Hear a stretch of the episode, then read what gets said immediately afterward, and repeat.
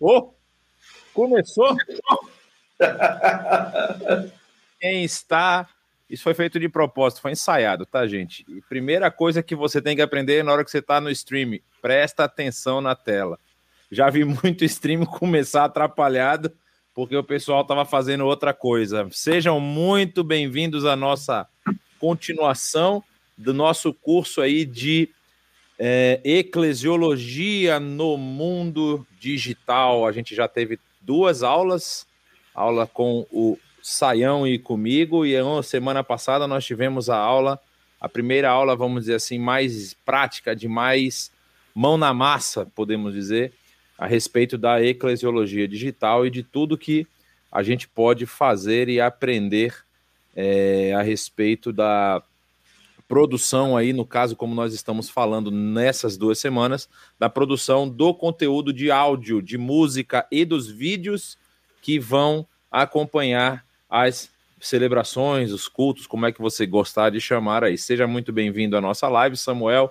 Muito boa noite na nossa segunda aula aqui. E hoje a gente vai falar é, a respeito da. A gente, na semana passada, caso você esteja chegando hoje, não viu a aula da semana passada, as duas aulas vão ficar é, gravadas, obviamente, elas vão fazer parte desse curso de nove aulas no total, que vão estar disponíveis no YouTube, mas é importante que você também veja o que foi falado na semana passada, porque essa aula de hoje vai ser a continuidade do processo de produção musical que a, não apenas a IBNU tem implementado, mas é um processo que a gente chama assim de mais profissional, processo de edição de, de, de, de música é, de uma forma de, de, de do, do, ponto de vista, no caso da produção musical mesmo. Né? Quando você pensar em música para a sua igreja, para colocar na internet, isso foi algo que nós falamos na semana passada e é bom sempre frisar e relembrar. Você precisa pensar numa música é, que vai ficar lá durante muito tempo, e eu não me arrisco a dizer eternamente, porque nós não podemos mensurar a eternidade, mas por muitos anos. Não é? A gente consegue hoje, por exemplo, acessar no YouTube músicas dos Vencedores por Cristo da década de 70, né, dos CDs Louvor 1, 2, 3, 4, não me lembro exatamente quantos são, mas assim, você consegue, porque alguém chegou produziu um vídeo e colocou lá no YouTube e esse negócio está lá. E aí você consegue hoje acessar essas músicas das gravações antigas, inclusive. E aí nós estamos falando de produção de novas gravações, de novos arranjos, de novas versões e tá até de músicas autorais. Você tem que pensar que essa música precisa estar bem produzida, bem gravada, bem editada para que ela não apenas seja uma música que traga prazer ao ouvir, mas abençoe também as vidas de quem está ouvindo, né? É, é, a, a gente mencionou uma música que foi gravada no início da pandemia, que a gente fez e que já rodou aí milhares de players nesse mundo afora, algo que a gente não mensurou, algo que a gente nunca imaginou em fazer, mas teve uma, um alcance gigantesco.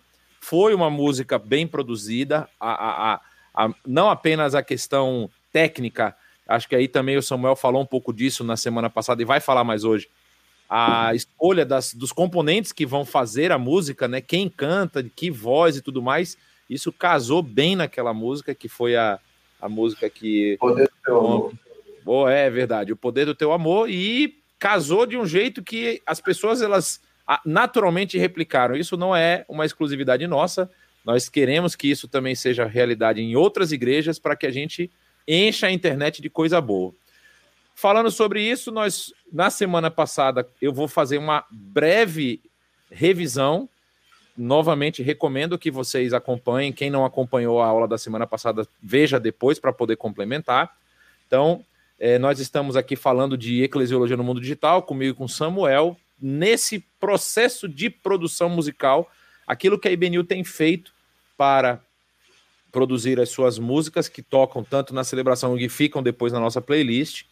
Nós temos esse processo que nós chamamos de pré-produção, não é? é? que passa por todos esses pontos que nós vimos lá, a escolha de um repertório adequado à nossa realidade, ao nosso momento. A, a gente na, na IBNU tem a, a, uma prática de ter ênfases, cada mês tem uma ênfase Então a gente colocar músicas que casem com essa ênfase para que a gente possa, naquela, naquele período, naquele domingo especificamente que está passando a celebração, a gente chama de entregar um pacote completo. O que, que é? Um, músicas que façam as pessoas lembrarem ou pensarem no tema, pensarem naquilo que está sendo tratado, que depois vão ser, é, vai ser reforçado com mensagens, com estudos durante a semana.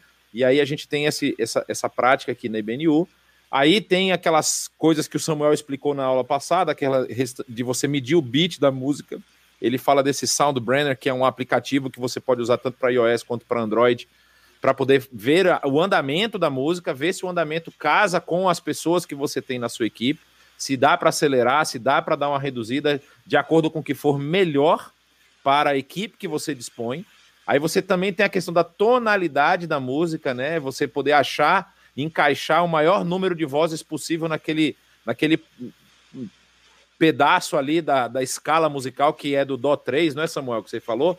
É, do Dó 3 ao Dó 4 ali, que é a, é a faixa média da voz do ser humano, homem e mulher. Então a ideia é que todo mundo consiga cantar nessa, nessa tonalidade, que você conseguir ajustar isso. Aí vem a parte da pré-produção mesmo, que é também escrever o arranjo e cifrar para poder passar para os instrumentistas, e a definição de vozes e instrumentação. E depois nós falamos da questão da produção musical em si, não é? Aquele era pré-produção, o preparo para começar a produzir a trilha. E aí o Samuel vai falar agora um pouquinho a respeito do que envolve já a produção da música, as, as etapas que nós vamos ter para que a música seja finalizada. Bom, é isso aí, Jonatas. Então, aquela pré, como o Jonatas falou, é, é o, o, start, né? A gente começa com aquilo ali para chegar propriamente na produção. O que é que é a produção?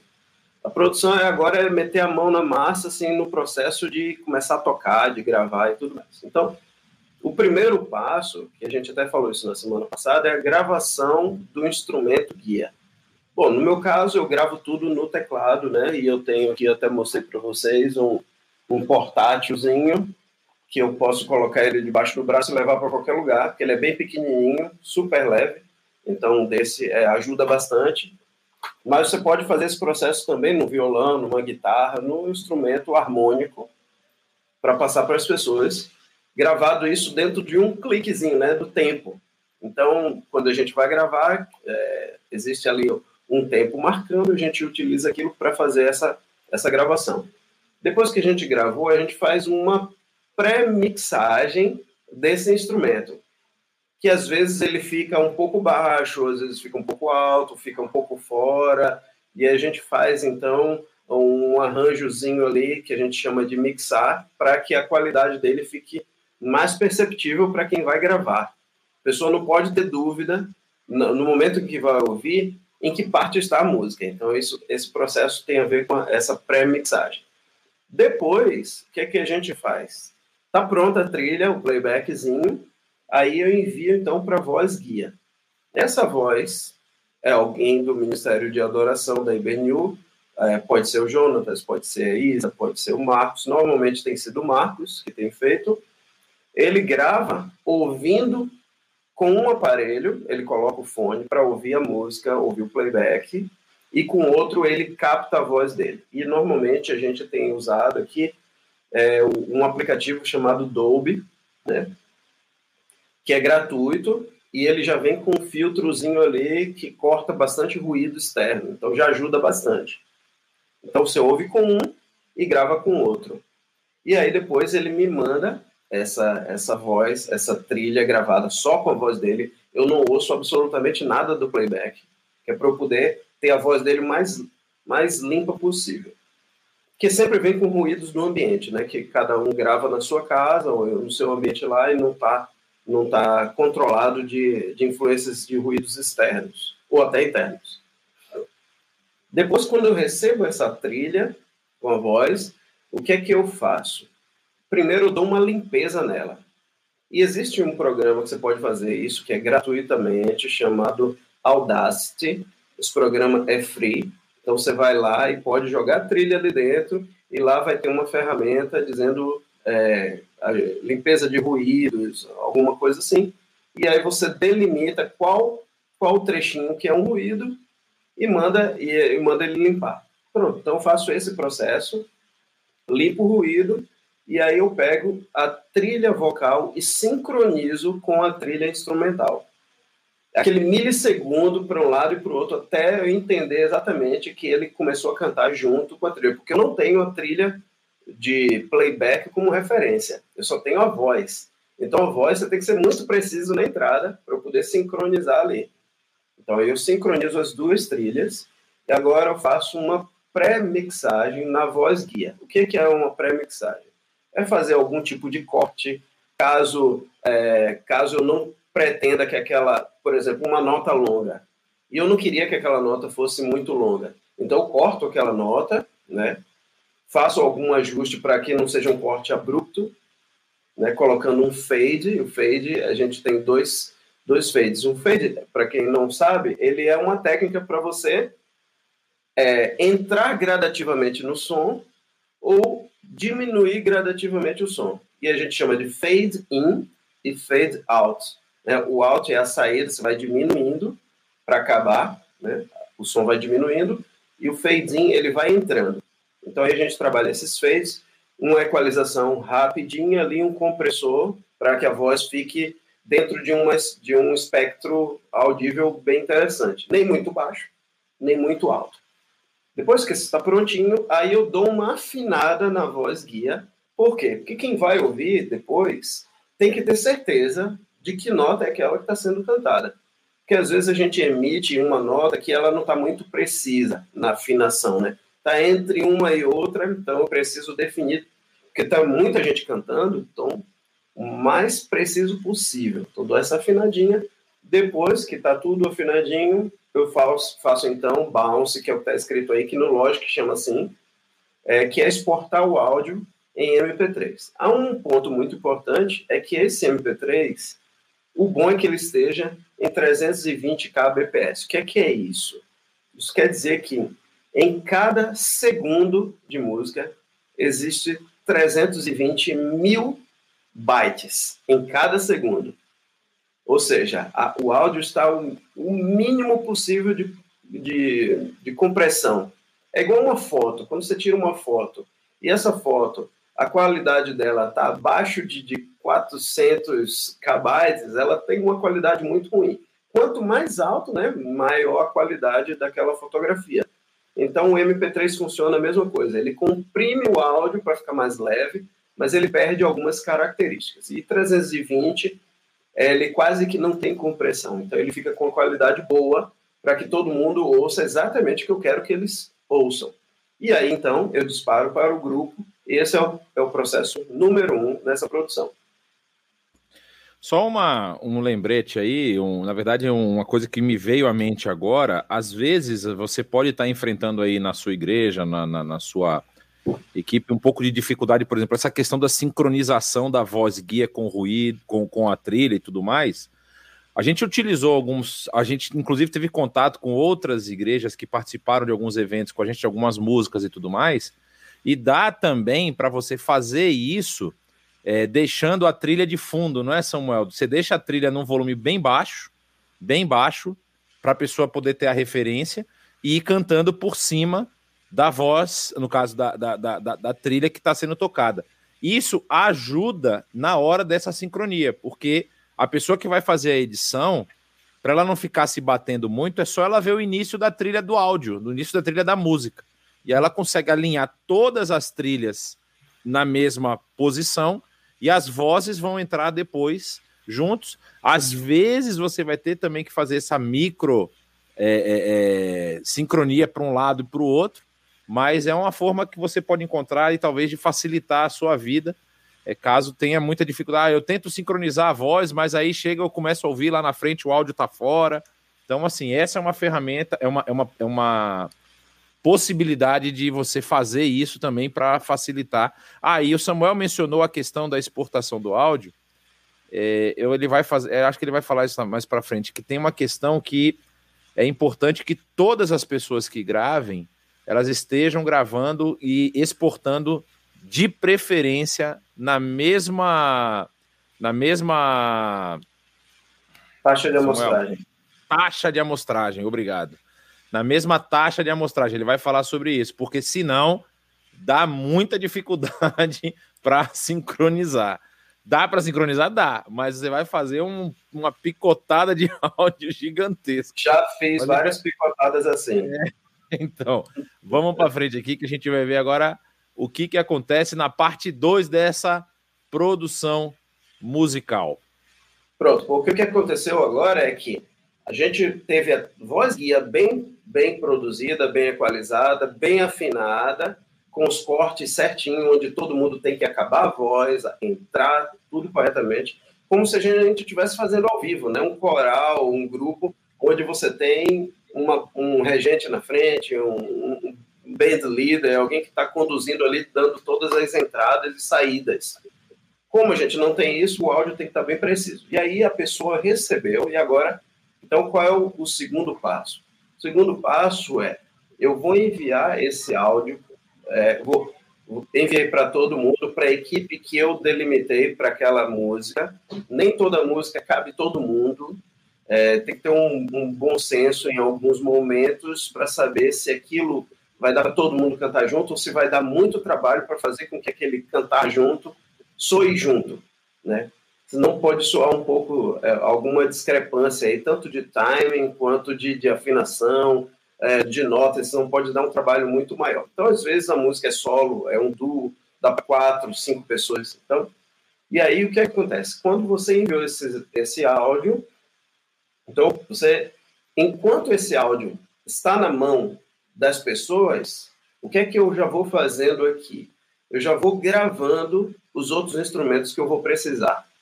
Então, por exemplo, a gente definiu que a gente vai cantar uma música é, Deus é amor. Vamos supor que o nome da música é esse. Jonathan está com a música aí na mão, ensaiando para gravar. Enquanto ele está lá ensaiando, eu já vou gravando os outros instrumentos. Vou colocando umas cordas, uns metais, umas percussões, alguma coisa que eu sei que eu não tenho disponível de, de instrumentista para gravar, por, porque a pessoa não tem em casa um equipamento para gravar, ou porque a gente realmente não tem aquele instrumento no nosso no nosso grupo. Então é isso que eu vou fazendo enquanto ninguém, enquanto esses áudios não estão retornando. Assim que eu recebo o áudio individual, o primeiro passo é fazer a limpeza. Porque como eu disse na semana passada, é, uma das pessoas estava gravando e aí na última nota longa a pessoa gritou pizza. e aí aquela nota longa eu tive que extrair um pizza dali. Como é que se extrai um pizza do meio de uma gravação.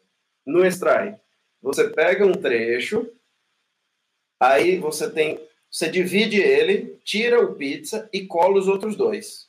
E faz uma colagenzinha usando alguns recursos para que não fique parecendo um corte. Não dá para tirar a pizza do meio. Então, cuidado com esses ruídos é, muito altos que entram, porque não dá, você perde mesmo. Tem que fazer alguns truquezinhos para ele desaparecer.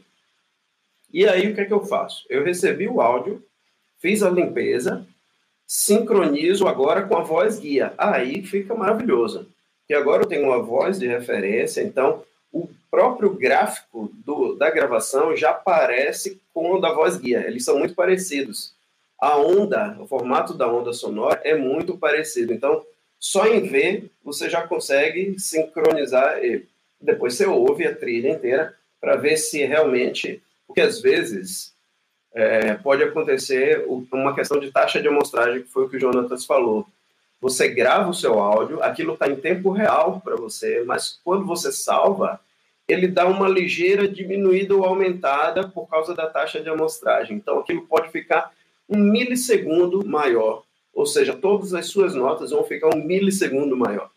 E isso vai dar um trabalho monumental para ficar bem, bem preciso mas com a voz guia já ajuda bastante. A gente coloca ali dentro.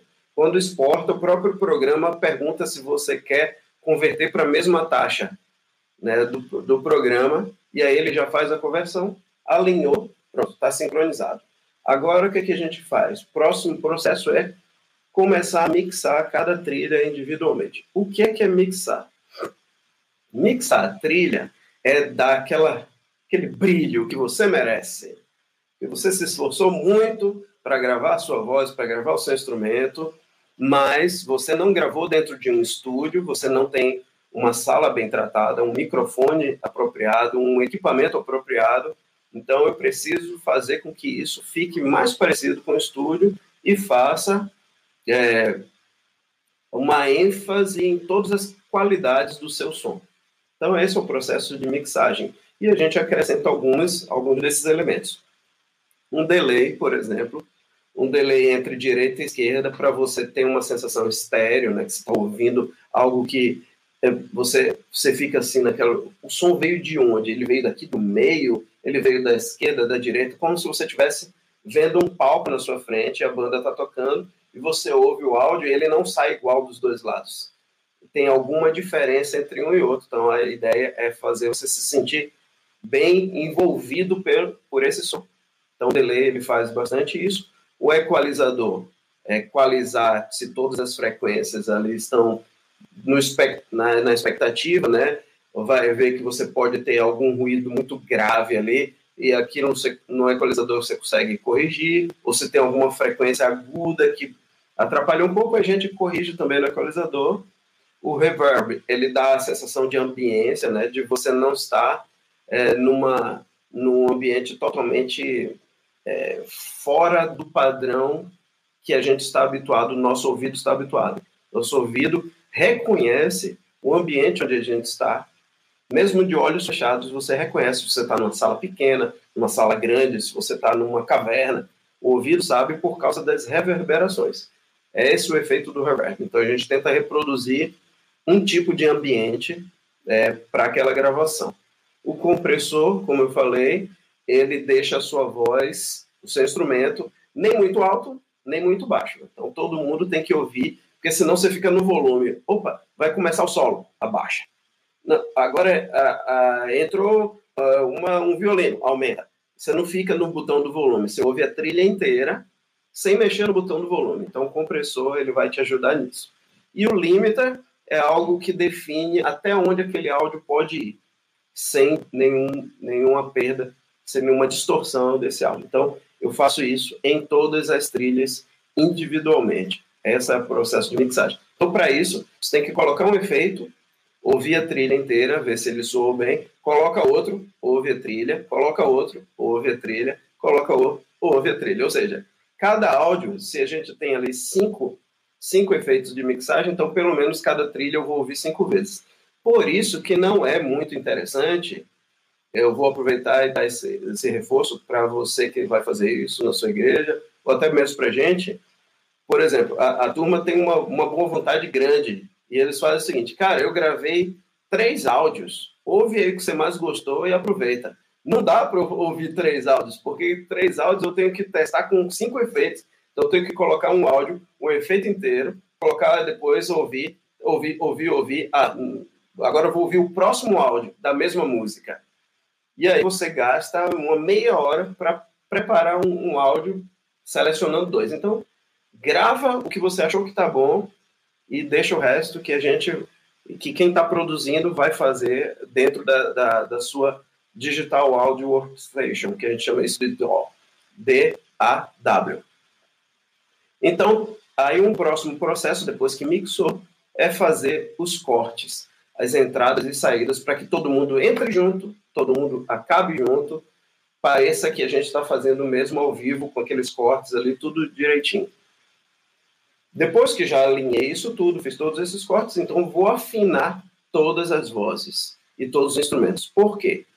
Porque senão, às vezes você quer uma frase em uníssono. O que é que é uníssono? Todo mundo cantando a mesma nota, a mesma frequência.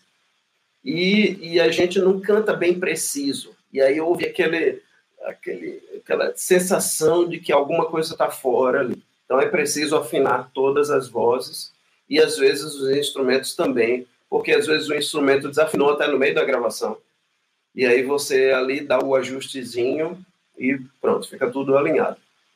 E gravar os instrumentos MIDI ou áudio. O que é que é MIDI? MIDI é uma tecnologia em que você grava um som de um instrumento como se fosse um instrumento, mas ele é digital. Ele é número, é 0 e 1, um, combinações binárias, 0 e 1, um, um bocado de 0 e 1. Um. e ele faz essa combinação, tem um som de algum instrumento, que é muito maleável, posso manobrar isso aí muito bem, com muita facilidade.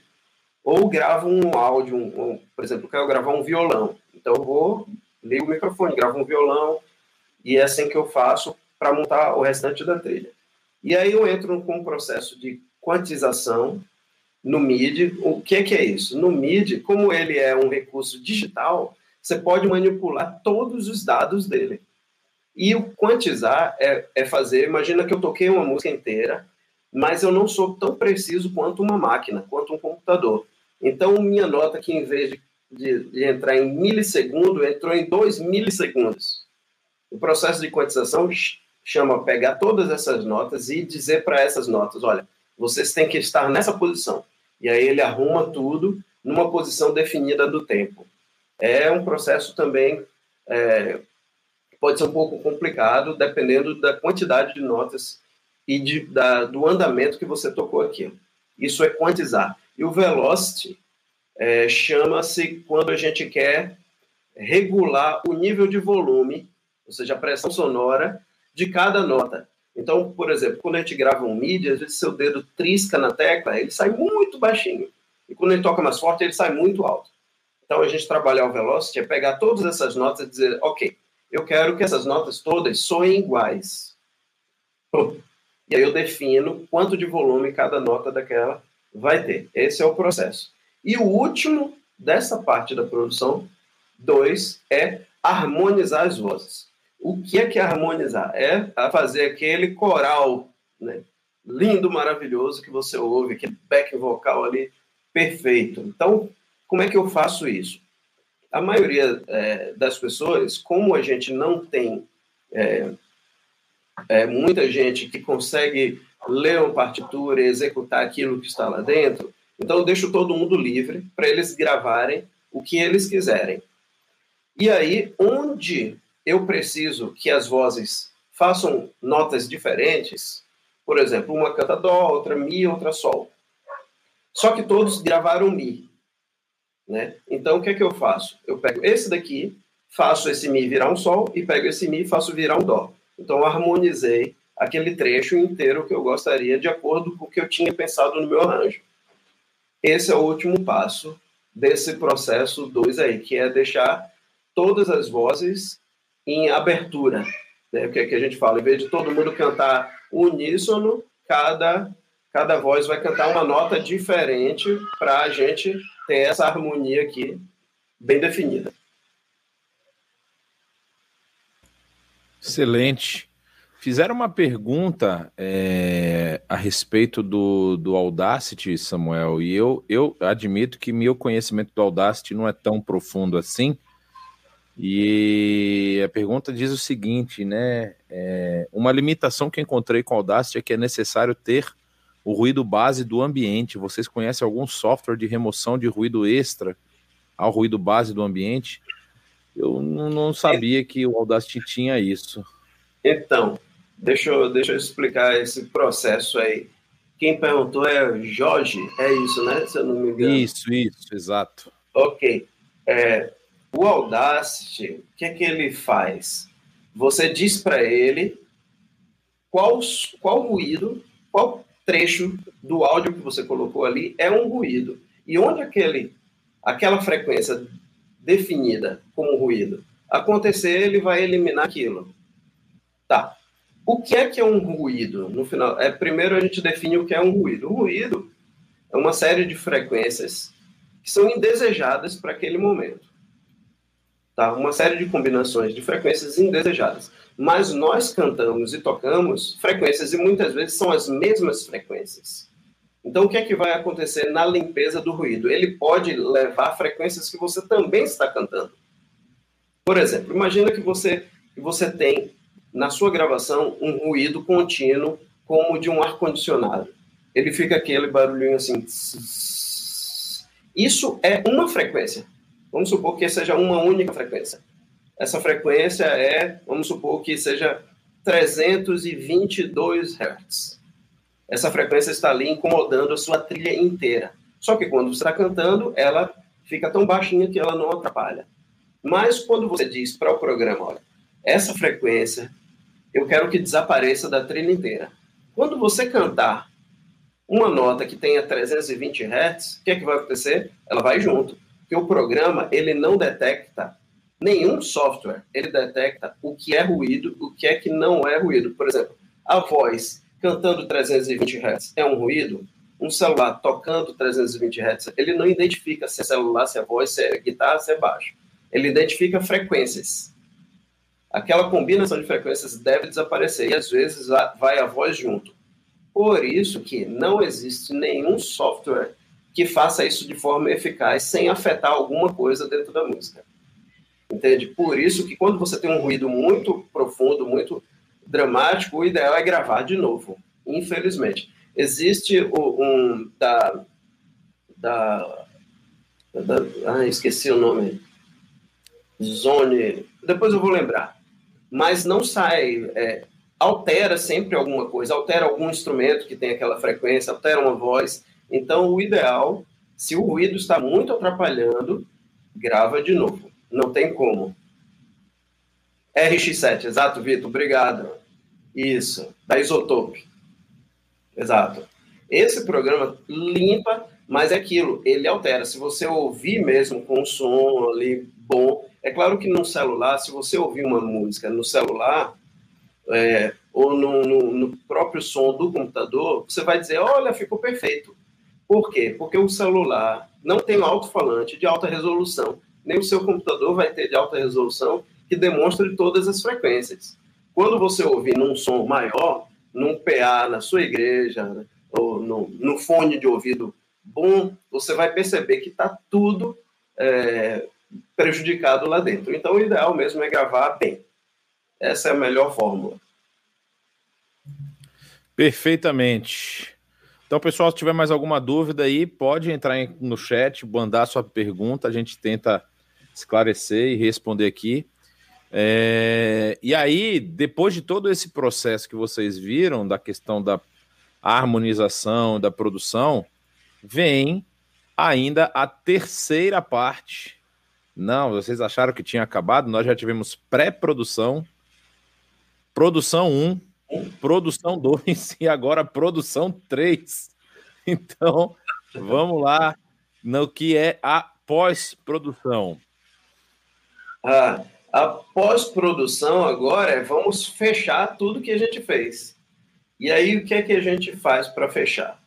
Primeiro, é aquele arranjo está tudo com corte, todo mundo equalizado, todo mundo afinado, tudo pronto. Agora vamos fazer um, uma masterização, um master. O que é, que é um master? O que é, que é uma masterização?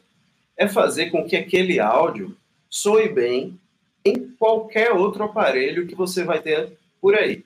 Então você vai ouvir um áudio na sua TV sem ter que se preocupar com o nível de volume. Aquele áudio tem que soar bem. Todas as gamas, é, as faixas audíveis têm que soar bem. Os graves, médio grave, médio agudo, agudo. Você tem que ouvir aquilo tudo bem, porque senão você ouve na sua TV e aí você tem que aumentar o volume. Quando você ouve no celular, você tem que baixar o volume. Quando você ouve no fone, você tem que baixar. E, então, para que isso não aconteça, a gente masteriza. E aí é dar essa equalizada geral no som, no timbre, deixar tudo bem bonitão. E aí, o que é que eu faço depois? Como eu tenho um som profissional no meu estúdio, eu tenho duas, dois monitores que são muito bons, é, eu ouço neles e depois eu saio ouvindo em sons muito menos bons, porque eu preciso que alcance a maioria das pessoas. A maioria das pessoas, obviamente, que não trabalham com áudio, não vão ter um som como eu tenho no meu estúdio. Elas vão ouvir no celular, no fone de ouvido, é, no computador, na TV. Então, o que é que eu faço? Eu pego esse áudio e saio ouvindo por aí. Então, eu coloco no carro e fico ouvindo no carro. Às vezes, até mando para o pessoal dizendo: Olha, tá tocando na rádio nossa música. e aí, eu ouço no carro para ver se meu carro está soando bem. Depois, eu ouço no celular para ver se o celular também está ouvindo tudo, porque às vezes faz uma mixagem muito boa dentro do seu espaço, está muito bem. E quando você vai ouvir um aparelho que não tem um bom alto-falante, você vai ver que está faltando alguma coisa. E aí você ouve muito agudo, porque o alto-falante de um celular é muito pequenininho, então a ênfase dele é em frequências agudas, porque as frequências agudas são pequenas, não são grandes, volumosas, e o alto-falante do celular não reproduz frequências grandes, os graves, né? Então, às vezes você vai ouvir, só tem agudo, aí você vai lá e dá uma melhoradinha, por isso que eu sempre ouço em pelo menos três aparelhos esse master final. Depois que eu ouvi, aí eu volto para dentro aqui do computador e faço alguns ajustes finais, porque eu achei que no celular não estava tocando muito bem determinada frequência de determinado instrumento, ou até o nível de volume estava muito alto, por exemplo, é, um prato de bateria vai ter muito mais destaque tocado no celular do que tocado no som. Porque o celular, ele não vai reproduzir os graves. Então, ele vai, você só vai ouvir agudo, você vai dizer, essa bateria está horrível. E isso acontece muitas vezes, e a gente precisa é, pensar bastante quando a gente fizer algum tipo de, de crítica a algum áudio. Porque, às vezes, você está ouvindo num som que ele não toca determinadas frequências, você acha que aquilo está muito ruim da gravação e não é, é uma questão da sua reprodução em casa. Por exemplo, o alto-falante do meu computador, ele está distorcendo alguma coisa. Então, se eu ouvir aqui uma música qualquer, eu não posso chegar para o Jonatas, Jonatas, a música mandou tá horrível, cara. Eu só ouço bateria. Porque o problema não é da mixagem que o Jonatas fez, mas é do meu reprodutor. O meu som, o meu fone de ouvido não é muito bom, e aí ele termina enfatizando frequências que não são não estão lá para ser enfatizadas. Simplesmente o aparelho cortou as outras. Esse é um ponto muito importante. Depois que eu fiz esses ajustes finais, então eu faço a exportação final dessa trilha sonora. Eu exporto ela é, em MP3 de 324, é, ou então em Wave, que é, ou seja, zero compressão, o áudio vai puro, integral, como, como está no estúdio, sem nada de compressão, sem perda de qualidade alguma. E aí envio então para o processo de edição de vídeo, o áudio prontinho para ser sincronizado com os vídeos. Perfeito. E nessa nesse processo nós encerramos a parte do áudio, mas Samuel, semana passada você mostrou é, um pouco aí da sua da sua própria Sim. produção. Não sei se você quer mostrar dessa vez também para o pessoal quero, ver. Quero dar uma, uma mostrada. depois, aqui. depois disso, eu quero, a gente vai entrar na, na, na segunda etapa dessa produção de, de música, assim, da, da IBNU, que é a produção de como é que a gente faz os vídeos, né? Eu espero que eu acho que vai dar para terminar tudo hoje, porque o vídeo com o trabalho realmente está mais na, na, na na produção do áudio. A produção do áudio realmente toma bastante tempo.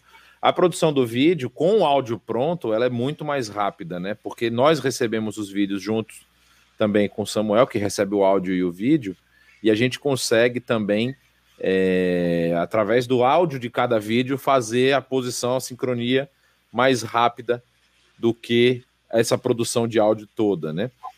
Mas se você quiser mostrar isso, Samuel. Sim, sim. Vou mostrar aqui é, vou, vou, aproveitar é, para mostrar os dois processos. O da limpeza pode ser usado pelo Audacity, né? Ou pode uhum. ser feito direto no, no Logic, no Pro Tools, no Reaper, no Ableton Live, no, soft, no na DAW que você utilizar aí. Eu utilizo o Logic, eu já trabalho com Logic há 20 anos, mais ou menos. Então, eu já estou muito habituado com ele, sou rapidinho nele ali. E aproveito já para responder a pergunta da Carol, né? Que com esse trabalho todo, quantas músicas é possível gravar em média para cada domingo?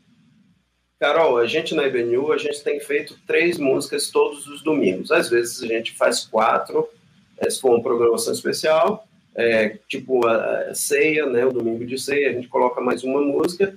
E quando a gente tem os nossos é, eventos, né, Páscoa, Natal, aí a gente faz muita, muita música, né? A gente faz 10, 11. Não, mas aí, aí isso, acho que é importante frisar isso, né? Quando nós temos eventos especiais, a nossa capacidade de produção, assim, é mais uma música por semana, basicamente. Então, a gente tem as músicas do domingo e mais uma música do evento. Então, a gente precisa antecipar toda essa preparação que o Samuel está falando. Então, tipo assim, ah, nosso evento é daqui a um mês. Então, nas próximas quatro semanas, nós vamos ter que produzir 18 músicas. Já entrou água, não vai sair. Porque a, a não ser que a gente faça o seguinte, que dá para fazer. Vamos repetir todas as músicas que nós temos até hoje e nesse mês vamos só produzir o, o material. No evento e tem outro, tivemos... tem outro, Jonas. E vamos parar de comer e dormir durante um mês. É, exato, é. eu acho que eu exagerei. Mas assim, no evento do Natal do ano passado e da o Natal do ano passado foi bem interessante, porque o pessoal fez até locação. Eles foram para um lugar gravar, né? Aquelas músicas lá que a, a Giane cantava e o pessoal estava cantando junto com ela. É, teve locação, teve muita coisa que foi colocada extra e depois tivemos as músicas que foram gravadas com os videozinhos lá, com os rostos, né? Com o pessoal, inclusive, da nossa igreja irmã, lá, a igreja é, Tayan. E nós tivemos a, a, na Páscoa agora, por exemplo, tivemos a apresentação de algumas músicas do Aleluia de Handel. Quantas, quantos vídeos nós tivemos no Aleluia, Samuel? É, no Aleluia nós tivemos 50. Então você vai ver daqui a pouco um processo que nós vamos fazer aqui, que eu vou mostrar. O Samuel vai mostrar agora. Pode até mostrar sua tela, Samuel, se você quiser. É, que o Samuel vai mostrar a produção do áudio. Depois eu vou mostrar para vocês o vídeo e a gente vai mostrar aqui uns oito vídeos que entram para a gente numa, numa, numa trilha. Aí você multiplica isso para chegar nos 50, você vai entender o trabalho que é a produção é, desse tipo de material, né? Então, gente, aqui eu vou fazer o seguinte: eu vou pegar aqui uma música que a gente vai fazer essa semana, e é quando eu baixo um, um, um áudio de alguém que me enviou pelo WhatsApp, por exemplo, normalmente ele vem nesse formato assim. E aí eu pego esse áudio e jogo aqui dentro do Audacity, aquele programa que eu falei que é gratuito. Vocês podem utilizar ele à vontade. E aí vocês podem observar que tem aqui uns ruídos aqui dentro, tá vendo? Isso daqui, esses pintadinhos aqui, isso são barulhinhos que entraram no meio da gravação. E aqui é, você consegue ver bem. Cantando, né? Um é. de passarinho, às vezes mexeu, às vezes o pessoal tá mexendo assim, naquele momento que não tem não tem não tem canto, ele mexe no microfone, aí dá essas pequenas variações aí, né? Isso, ou mexe no cabelo e o cabelo toca no microfone. Só que aqui você está vendo esse ruído porque não tem voz, mas esse ruído está aqui dentro da trilha ele está por aqui também, onde tem voz. Aqui você ouve a voz. Temos um lugar no... Aqui é a Luciane que está cantando. Luciane Leal, que está aí com a gente na live. Obrigado, Lu, pela sua contribuição aqui. Ela nem sabia. Bem, então, bem, bem avisada, por sinal. É, isso daqui é um ruído. Esse ruído que aconteceu aqui ele provavelmente ele aconteceu dentro da trilha. Então, o que, é que a gente faz aqui no Audacity? A gente pega esse pedacinho e vai dizer para o Audacity o seguinte: isso daqui para mim é um ruído. Então, eu venho aqui nos efeitos e digo aqui, ó, redução de ruídos. E aqui ele vai obter o perfil do ruído, que é esse branquinho que a gente selecionou. Obtive, pronto, ele já entendeu que onde tiver esse ruído aqui dentro, eu quero que ele desapareça.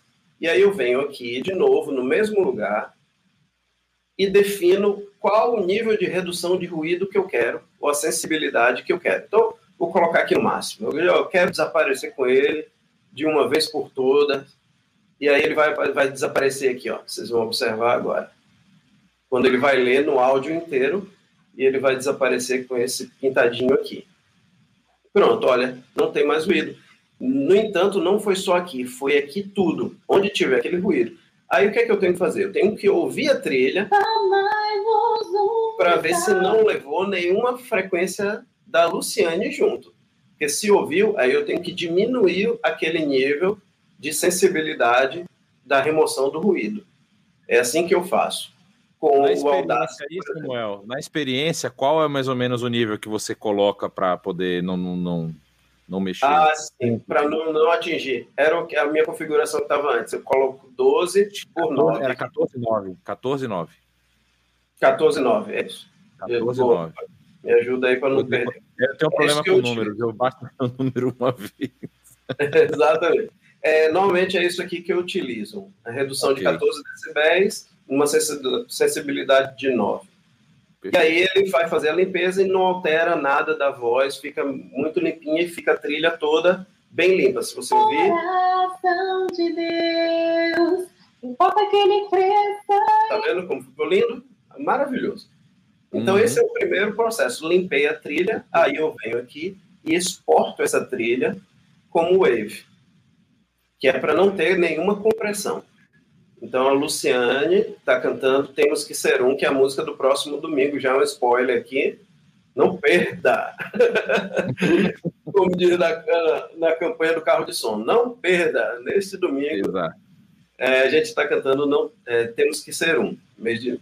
Então, eu salvo, né? E ele vai fazer, então, o a exportação desse áudio em Wave. Aí eu fecho o programa, não preciso salvar nada, e esse, esse áudio está aqui para mim, ó. Luciane está aqui. Os. Pronto. Depois que esse áudio está pronto, aí eu trago ele aqui para dentro do Logic, e aqui eu estou mostrando agora para vocês como é o processo no passo a passo. Primeiro eu gravei essa trilha verde. Essa trilha é o piano base que vai ser para o Marcos, que foi quem gravou a guia para essa música. Então tem aqui assim.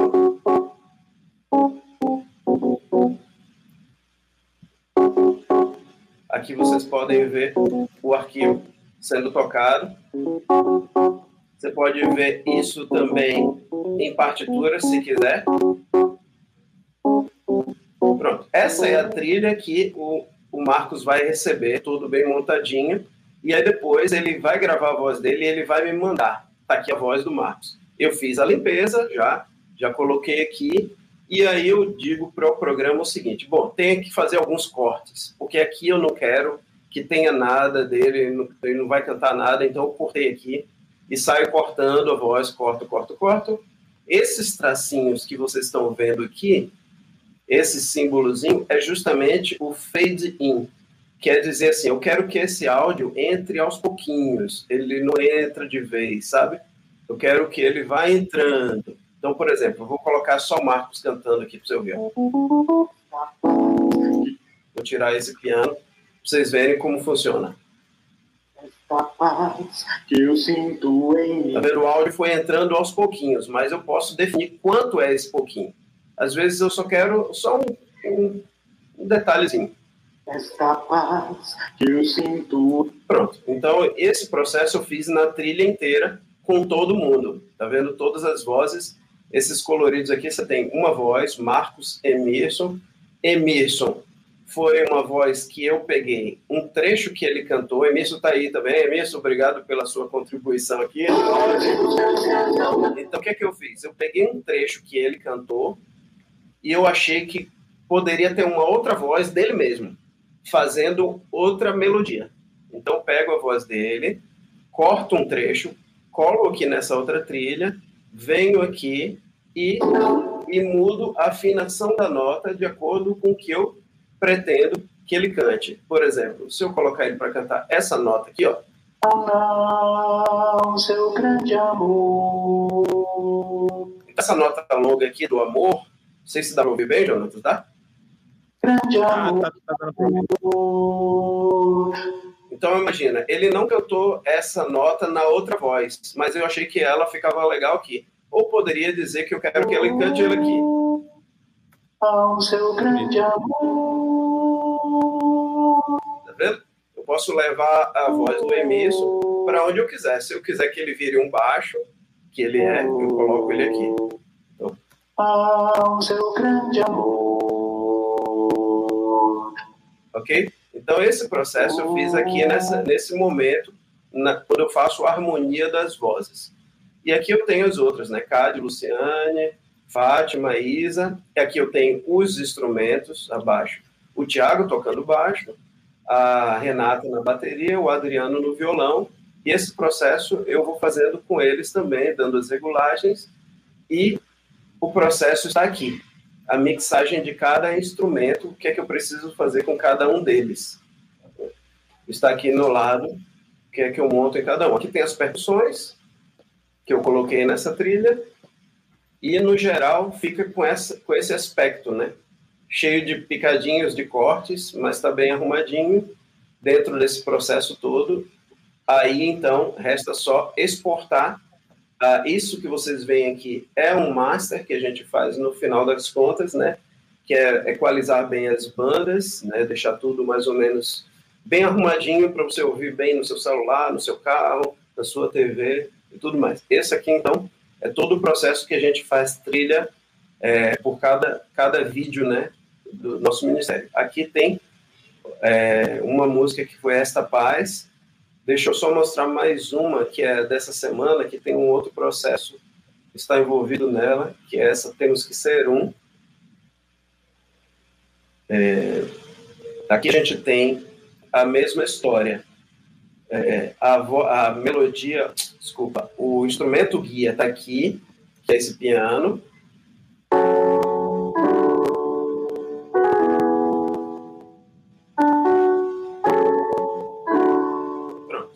Então tem um instrumento, depois o Marcos fez a voz guia e eu fiz o mesmo processo, tá? A mesma coisinha.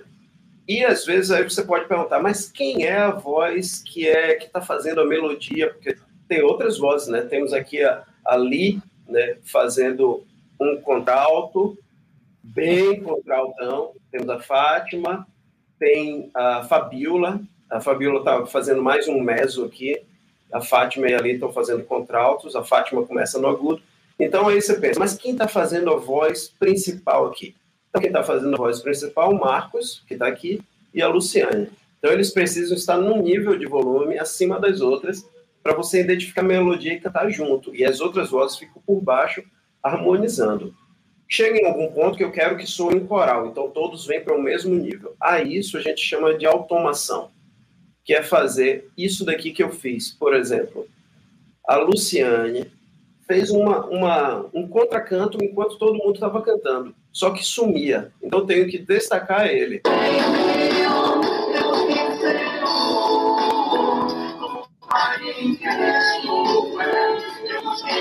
Então, para ouvir o que ela está cantando, eu preciso fazer uma automação pedaço a pedaço para que aquilo fique audível. Vai que alguém chega no meio e diz assim, Jesus! E, e, eu quero ouvir aquele Jesus. Então eu vou lá e subo naquele momentinho a voz da pessoa ali e essa trilha fica toda automatizada da seguinte forma. Quer ver? Eu vou colocar de novo para tocar e vocês vão ver aqui que o botão do volume ele vai se mover enquanto ela, ela canta. Só para vocês terem ideia desse processo. Aqui o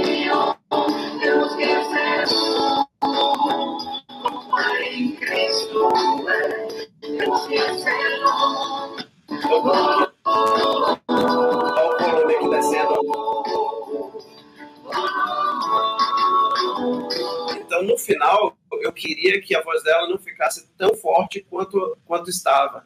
Então, aí eu faço esse processo para esse trechinho. Então, fica todo mundo suando bem parecido. Olha o volume aqui, ó. Esse é um processo de automação que também está envolvido nesse processo de finalização do áudio, para que todo mundo entenda exatamente o que é que está que é que tá acontecendo. Maravilha, maravilha. Eu acho que tem umas perguntas boas aqui, Samuel. É mesmo? Uh, com esse trabalhar, foi a última pergunta da Carol. Uh, ixi, dá para todo mundo cantar todas as vozes, a Amanda tá falando. Dá, Amanda, dá sim. Por isso que a gente conseguiu gravar o Saião. Não falem isso para ele. É... Então quer dizer que você pode fazer no soprano virar contralto. É, e uma informação importante aí, né? Uh, essa, esse software que o Samuel tá usando, o Logic, como ele falou, ele usa há quase 20 anos. E desses 20 anos, obviamente, o software foi evoluindo, né? Foi melhorando a sua interface. Esse não é, eu acho que, por exemplo, essas ferramentas que o Samuel mostrou aí de afinação, eu acho que o Audacity não tem. Não é, Samuel? Eu acho que não tem essa, essa esse pitch. Ele tem, ele tem uma regulagem de pitch lá, mas não é tão perfeita assim como o do Logic, né? Eu já eu tô falando isso por experiência, porque às vezes você tenta, tipo, quando talvez é uma afinação é, gráfica, eu tenho certeza que não tem. Gráfica, como você viu ali, que o Samuel clicou no mouse e girou assim, coisa bem simples, isso eu sei que não tem. Mas você consegue ajustar o pitch dele lá no, nos microns lá do, da, da, da variação, e ele vai alterar a voz. Ele altera, e às vezes você fica parecendo o Pato Donald. Mas assim, é. ele, tem uma, ele tem umas alterações, não é tão sensível quanto esse Logic. Ah, mas poxa, eu achei fenomenal esse negócio, eu acho que vale a pena. Se você quer ter esse nível de produção, vale sim, porque vocês viram o que ele faz. É um negócio fantástico. Aquele software que o Samuel mencionou, que o Vitor lembrou a gente lá, como é que é o, IR, o X35? RX7 da Isotope. RX7 é um plugin, não é? É caríssimo ele também, não é? Não é um negócio tão barato assim, né? Não. Ou não é ele que é o caríssimo? Não, ele é caro, ele é caro. Ele é caro. Porque eu me lembro que teve um que a gente tentou salvar um áudio uma vez, o Samuel falou: Poxa, bicho, eu não tenho esse plugin. Falei, ah, quanto é que custa? Aí ele me mostrou, acho que era 2 mil dólares o plugin. Eu falei, ah, a gente vai ficar sem o plugin nesse momento, porque vamos regravar. Vamos regravar, porque não vamos comprar o plugin. Então, assim, tem coisa em produção. O Samuel, como ele já falou na aula passada, e não, não sei se ele já falou hoje, mas é bom relembrar, o Samuel é produtor musical. Então ele utiliza isso no cotidiano dele, nas gravações e tudo mais. Então por isso que ele tem essas ferramentas. Mas deixa eu falar para vocês, o Audacity faz um bom trabalho e ele é grátis. Ele faz um bom trabalho. Essa questão de multitrilhas e tudo mais, o Audacity eu sei que tem isso. Eu já utilizei o Audacity algumas vezes. Mas assim, é óbvio que nós estamos falando de uma ferramenta aqui, mostrando para vocês uma ferramenta que é top de linha, é um negócio muito bom, que é essa ferramenta do Logic aí, tá bom? É, e é aí em qualquer estúdio, né? Exato, é. É, só, só para a gente entender, assim, a gente, eu posso estar esquecendo de algum aqui, mas existe um, um, vamos dizer assim, um, um supra-sumo aí dos softwares, que você tem o Logic, você tem o Pro Tools, que é muito utilizado também em vários estúdios, você tem o Cubase, e tem o outro que você mencionou também, o... O Ableton Live. Ableton Live, então esses, esses realmente são os top. É como você fazer edição de vídeo, que a gente vai mostrar agora, eu utilizo um que é também utilizado. Ah, você fala, ah, mas quer dizer que Hollywood usa? Não, não utiliza o meu. Hollywood utiliza os... Hollywood utiliza softwares proprietários, que significa assim, foram desenvolvidos especificamente para aquela indústria. Então eles não estão nem à venda, para vocês terem uma ideia. Né? Mas assim, dos que nós temos acesso, você vai ter uns três ou quatro aí, todos eles têm custo, né? Eu utilizo, no meu caso, o Premiere, Adobe Premiere. Você tem também o Sonic Vegas, o Sony Vegas, desculpa, que funciona em, em, em vários computadores, tanto para Mac quanto para Windows, e você tem o da própria Apple, que é o. Como é que é o, que é o da, da, da, o software de vídeo da Apple? É porque eu não uso no Apple, então eu esqueci o bendito do nome do software. Mas eu vou procurar e vou falar para vocês. Esses são pagos. Esses têm ferramentas muito boas de edição de vídeo de e também eles fazem uma parte do áudio, né?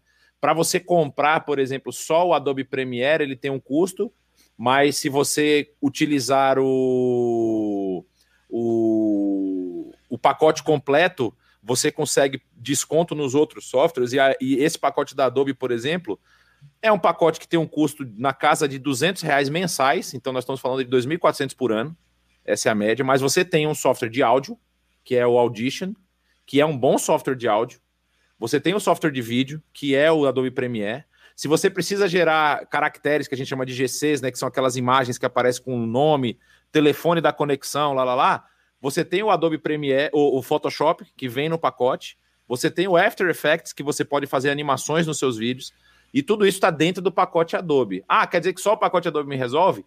Já faz muita coisa. Não vai fazer esse tipo de afinação que o Samuel está fazendo. Esse realmente é um software que está numa categoria acima. Vale a pena investir? Não vale a pena investir? Deixo aí a critério da, do bolso da igreja de vocês e da produção que vocês querem fazer. É, eu, por exemplo, se, as igrejas que têm me perguntado qual o pacote que você acha de, de, de softwares pra, que a gente fala. Se a igreja não é uma igreja muito pequena, vai para os grátis. Pega o Audacity, o Audacity faz um bom trabalho. É, existe um software de edição de vídeo que é gratuito, que também, também é, muitas igrejas têm utilizado. Agora, se a igreja tem um pouquinho mais de recursos, se 200 reais por mês não vai pesar tanto no orçamento da igreja, vale a pena. Vale a pena porque você tem um. O da 20, da 20, obrigado. Que é da Black Magic Design. Ele também resolve isso mesmo. Ele, ele faz muita coisa, ele não tem todas as ferramentas, e ele, inclusive, ele aceita vários plugins no caso do vídeo, só que os plugins normalmente são pagos, enfim. Mas assim, também tem o da 20, no, no, no caso que roda no, no, no roda na, no Apple. E aí tem o Final Cut Pro, que é, obrigado, esse que era o que eu estava querendo lembrar. O Final Cut, ele é o software profissional da Apple e é para computadores Apple, dizem que roda melhor, inclusive, que o próprio Premiere. Essa é uma guerra eterna, tá? Para o pessoal que edita vídeo. Quem é melhor, o, Final Cut ou o Adobe Premiere? Eu sou usuário do Adobe Premiere há pelo menos seis anos, então, assim, estou há bastante tempo também ambientado. Não uso há 20 anos como Samuel, mas uso há seis anos. Aí tem bastante coisa que dá para fazer. A pergunta do Emerson é muito importante. Eu já ouvi falar do Cakewalk. O Cakewalk ele roda em Linux, se eu não me engano, né? É, que é um é, software de áudio também. Emerson, eu o Cakewalk, eu usei ele, acho que na década de 90. Então, eu não sei. Desde lá, eu nunca mais eu, eu ouvi falar dele, assim, se ele faz, o que é que ele faz, Emerson. Então, eu vou ficar te devendo essa. Aí. Mas vamos, vou mostrar para vocês rapidamente, depois que teve todo esse trabalho que o Samuel mostrou, que a gente viu aqui a respeito da edição de áudio, Samuel agora vai ficar de espectador. Eu vou falar um pouquinho aqui do, da nossa produção de vídeo e eu vou mostrar para vocês é, um vídeo que foi produzido no, no, no meio da pandemia, já, no, já tinha alguns meses idos da pandemia, e nós tivemos uma, uma reunião e surgiu uma ideia de fazermos uma música que tivesse várias pessoas de vários lugares do mundo participando.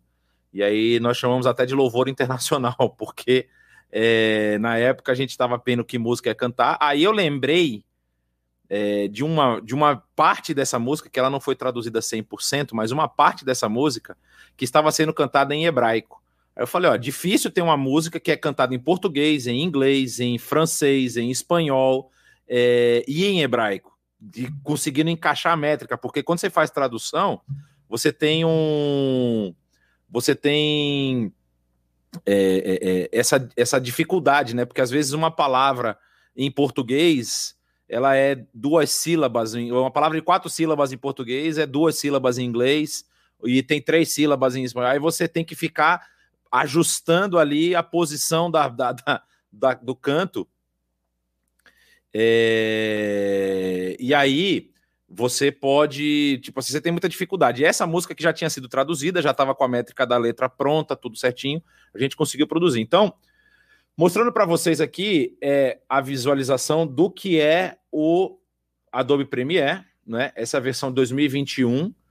E ele está aqui no modo de edição, mas eu tive que fechar várias janelas aqui. Quando você clica no modo de edição, ele tem aqui as os chamados workspaces, né? Você clica, ele altera para você, por exemplo, está fazendo edição, você está trabalhando com efeitos, você está trabalhando com gráficos, está trabalhando com legendas. Então ele já ajusta a tela, porque ele tem tanta ferramenta que você consegue fazer essa alteração. No meu caso, especificamente aqui, eu queria dizer isso para vocês, que também é algo que com o tempo a gente vai adquirindo, e eu, como trabalho com outras coisas além dessa produção aqui de vídeos para a IBNU, trabalho com programação e outras coisas, eu fui adquirindo monitores. Então, aqui atrás de mim você está vendo um monitor, mas esse monitor não está ligado. Ele é do meu, do, do, meu servidor que fica aqui atrás. Mas eu tenho hoje um monitor lateral na esquerda, um monitor lateral na direita e tem um monitor acima. Isso para edição de vídeo é uma mão na roda, porque você consegue espalhar todas as janelas. Mas eu diria assim que dois monitores já tem uma ajuda muito grande na sua produção, porque você consegue colocar o que nós chamamos de PGM, né, que é o program, numa tela específica, enquanto você está editando a trilha na sua tela principal, que é esse ambiente aqui. Se você percebeu, é muito parecido com o que está lá no, no, no, no, áudio. Só que tem uma diferença. Essas trilhas aqui, ó, aqui fica, aqui embaixo fica a parte do áudio, não é? Eu posso ter inclusive mais de uma trilha de áudio. Posso ter várias trilhas de áudio, uma sobreposta à outra. O que que acontece aqui? Aqui nós estamos falando de camadas. No caso do áudio é basicamente a mesma coisa. Você tem as camadas, né? Você tem as vozes que são as camadas, e quando você vai dar a exportação, ele joga todo mundo na mesma camada e sai um arquivo único. Aqui vai ser a mesma ideia, só que aqui você tem uma ordem de hierarquia. Então o que que acontece? As camadas mais baixas, elas ficam por trás. E aí você vai jogando coisas em cima dela e vão aparecendo novas novas áreas na frente. Por exemplo, isso aqui, está mostrando uma falha porque o arquivo especificamente do logo da IBNU não foi encontrado. Você consegue é, é, depois, é, como esse arquivo foi feito no ano passado, eu salvei tudo isso numa pasta. Ele não encontrou esse aqui especificamente. Uh, deixa eu ver se eu localizo ele rápido aqui. Talvez ele esteja no. Deixa eu ver se eu consigo rápido. Logo IBNU, logo 4. Acabei de achar ele aqui. Então ele já ficou com o logo lá em cima. Só foi um erro que apareceu porque o logo não estava aparecendo. Então aqui você tem a, a, a, a, hierarquia das camadas e aqui você tem o tempo que vai aparecer cada uma dessas camadas. Então, por exemplo, uma prática que eu aprendi com outros editores é você não jogar. Aqui eu tenho uma trilha que eu chamo de main, né? Que é a minha trilha principal. Então a ideia é de você não jogar os vídeos na trilha principal, principalmente quando você está lidando com vários vídeos, com várias fontes diferentes. Então, você cria trilha dentro da trilha. É, isso no Premiere você faz por aqui. Você tem, por exemplo, é, os novos itens, você clica no item, aí você tem isso aqui eles chamam de sequence, ou sequência. Então você cria uma nova sequência para, como nós fizemos a música internacional, deixa eu ver se vocês vão conseguir uh, ouvir aqui. Eu não sei se eu configurei a minha tela. Deixa eu só fazer uma coisa em dois segundos, que eu vou compartilhar a tela com áudio agora que eu não tinha compartilhado ela com áudio, e vocês vão poder ver, ouvir a, a nossa produção, né? Com o esplendor de um rei, em majestade faz a terra se alegrar.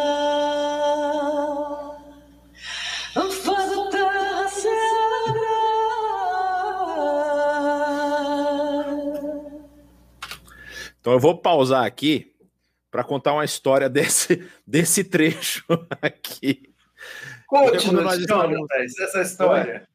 Rapaz, esse Samuel, vou te falar. Não sei se alguém percebeu, mas dá para ver aí que ela tá dublando. Assim, em alguns momentos você consegue ver. Porque o Samuel estava fazendo testes com a Rita, que é essa cantora, cantora de Portugal, ela é cantora de fado e de outros ritmos portugueses e ela tem uma voz maravilhosa. E aí o Samuel falou: Jonatas, olha, fiz um teste com a Rita aqui e tal, dá uma ouvida aí. Ele me mandou esse áudio.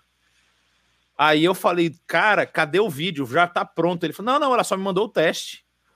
Aí eu falei, bicho, foi de primeira. Não mexe nesse negócio. Não mexe, porque ficou espetacular. E aí nós utilizamos. Então, só para vocês entenderem, aquela, aquele trabalho do Samuel inteiro tá aqui, nessa trilha verde. Isso é o que ele me mandou, a trilha pronta editada, feita a masterização, tudo. Ele me manda uma trilha única e eu jogo essa trilha como meu master aqui do áudio dentro do main. Só que o que, que acontece?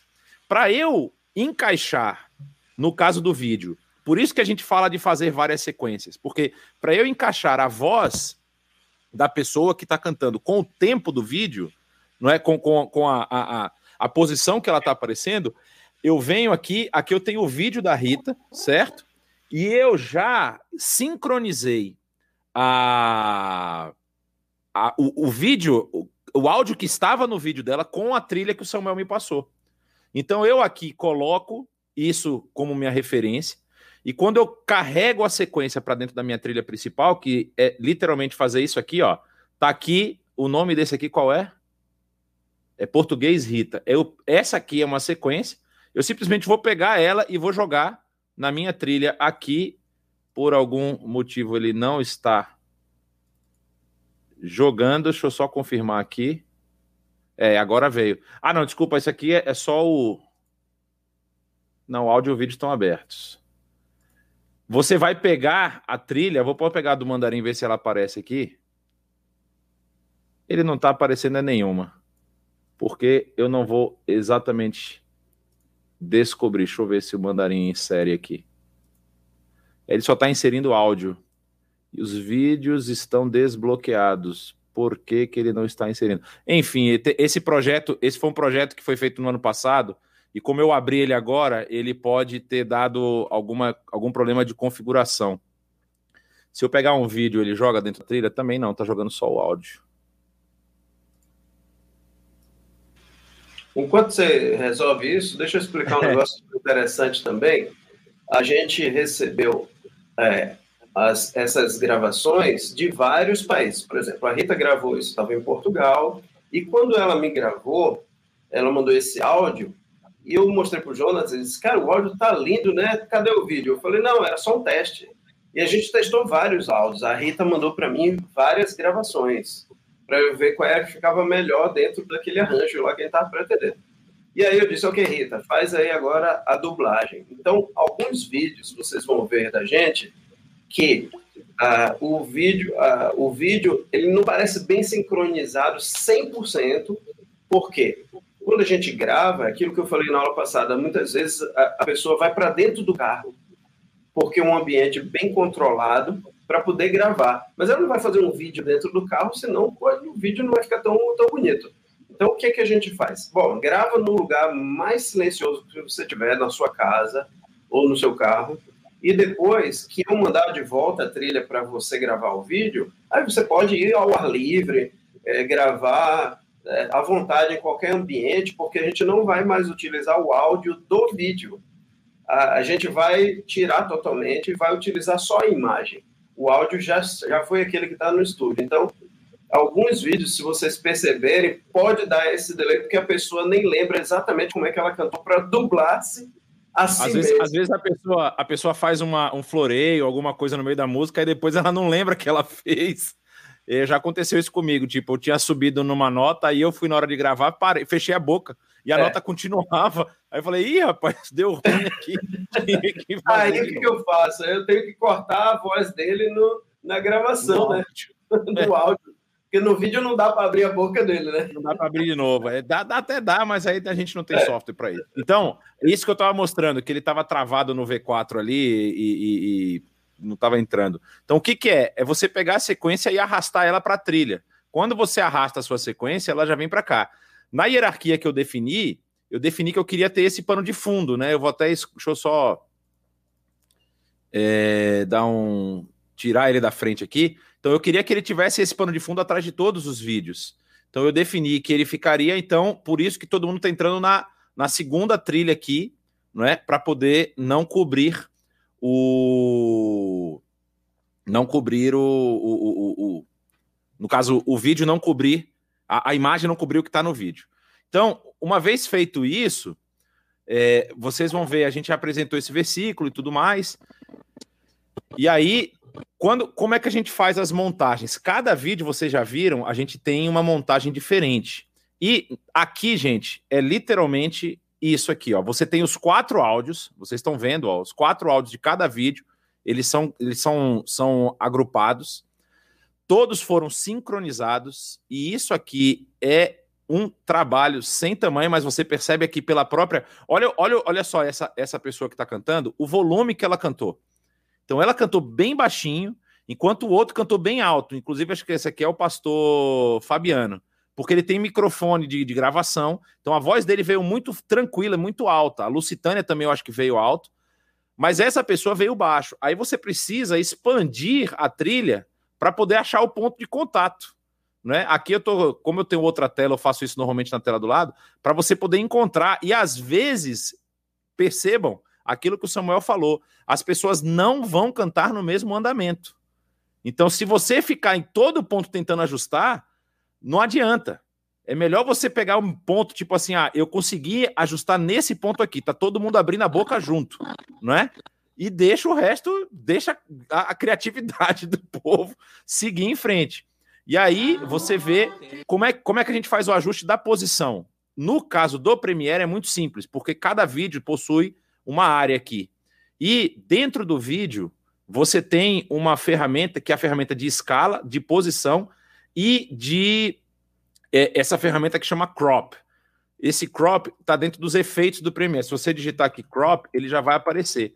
Você simplesmente pega ele e arrasta para qual trilha você quer você quer trabalhar. Esse aqui que nós tínhamos quatro vozes fazendo o italiano, então eu usei crop em, em cada um dos vídeos. Então eu vou pegar, por exemplo, o vídeo dessa, dessa senhora aqui. Se você perceber, tem uma linha preta aqui, porque o vídeo dela já está cropado. Então se você chegar aqui, ó, ela está com 11% de crop no right. Se eu botar zero, o vídeo dela ultrapassa e emenda atrás do vídeo da Lu. Aí eu posso chegar aqui e colocar 11 de novo, consigo trazer ele para a posição que eu quero. E aí você tem que fazer isso em cada vídeo. No caso do louvor da igreja, normalmente isso é mais fácil, porque as mesmas pessoas vão cantar a música inteira não é? você não vai ter um problema de uma situação que é o caso aqui, que nós temos todo mundo cantando junto, ó. El buio tremerá, el buio tremerá. Grande seria. Ou seja, eles gravaram a música inteira e nós fizemos o recorte que entraria na trilha. Então vocês vão ver que eles vão cantar o finalzinho aqui, ó.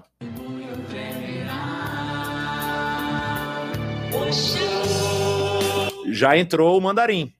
A mesma coisa que a gente fez lá no italiano, entramos aqui com o mandarim. Então, tive. Essa foi uma música que deu assim um, um, um certo trabalho é, por conta disso, né? Você tinha muitos vídeos e a gente tinha que encaixar por, por, por idioma. E, e, e, aí o que, que vem mais? Olha, só para vocês verem, a parte verde é a cena, como nós falamos.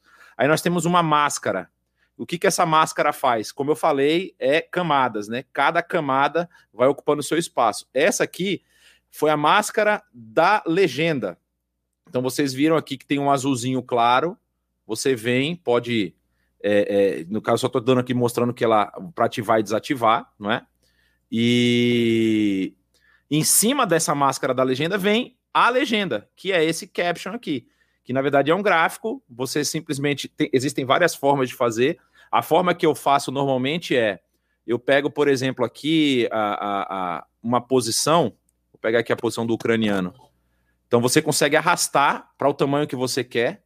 Então, o que, que eu fazia? Eu arrastava o mesmo, o mesmo gráfico para o tamanho do vídeo, e quando eles mudavam a frase, eu dava um corte mudava o texto, aí ia para a próxima mudança de frase, dava um corte, mudava o texto, ia para a última mudança, mudava o texto de novo. Então, assim, é, isso também, como eu estou falando, como o Samuel é, mencionou no caso do Logic, isso eu faço no Premiere porque já estou acostumado. Não é? Quando a gente faz músicas, por exemplo, da, da, do Louvor e BNU, a gente não põe nem legenda. A gente está trabalhando para pôr as legendas. A gente já tem alguns pedidos de, de, de, algumas igrejas que a gente coloca legenda, porque muitas pessoas que não conhecem as músicas querem cantar junto. Então, nós estamos vendo um processo, porque aí nós aumentaríamos um processo em cada uma das músicas que nós estamos fazendo. Né? Então, assim, a, a, isso a gente está trabalhando. Esse último gráfico aqui é o mandarim, né? É, é, é o, o, onde está escrito o idioma que está sendo cantado naquele momento. Então, aí vocês vão percebendo as mudanças. Aí você pode andar um pouco mais rápido. Existem algumas ferramentas, a gente faz muito isso quando a gente está ouvindo mensagem, por exemplo, que são 30, 40 minutos, que é para você ver o ponto de corte. Então a gente ouve um pouco acelerado, né?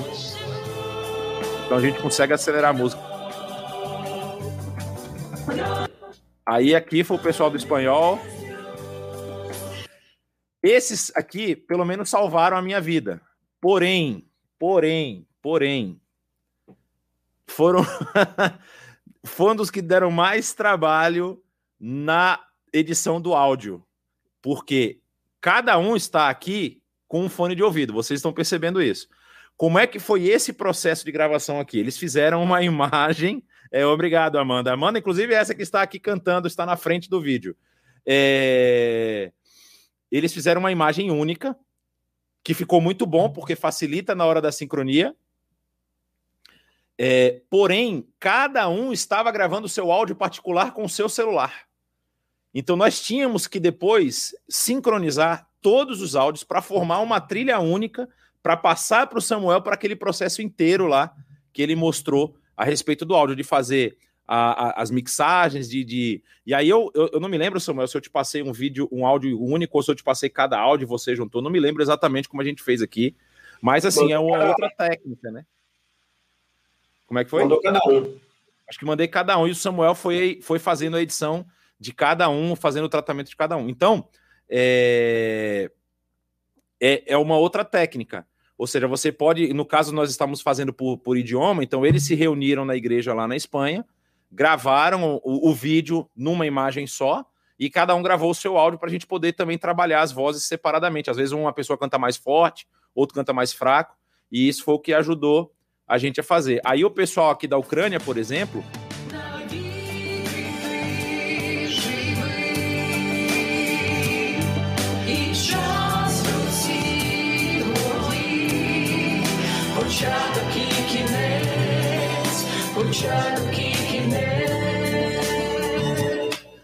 Pessoal lá, todo mundo gravou da mesma posição, com a mesma, o mesmo celular e com o mesmo fone de ouvido. Que vocês estão vendo que o rapaz aqui está com fone de ouvido, que era aquele Air, AirPods lá da, da, da Apple. E vieram todos praticamente no mesmo padrão de música. Então, assim, volume, é, posição de câmera, iluminação, isso já estava tudo resolvido. Isso é uma outra coisa muito importante quando vocês vão gravar os vídeos.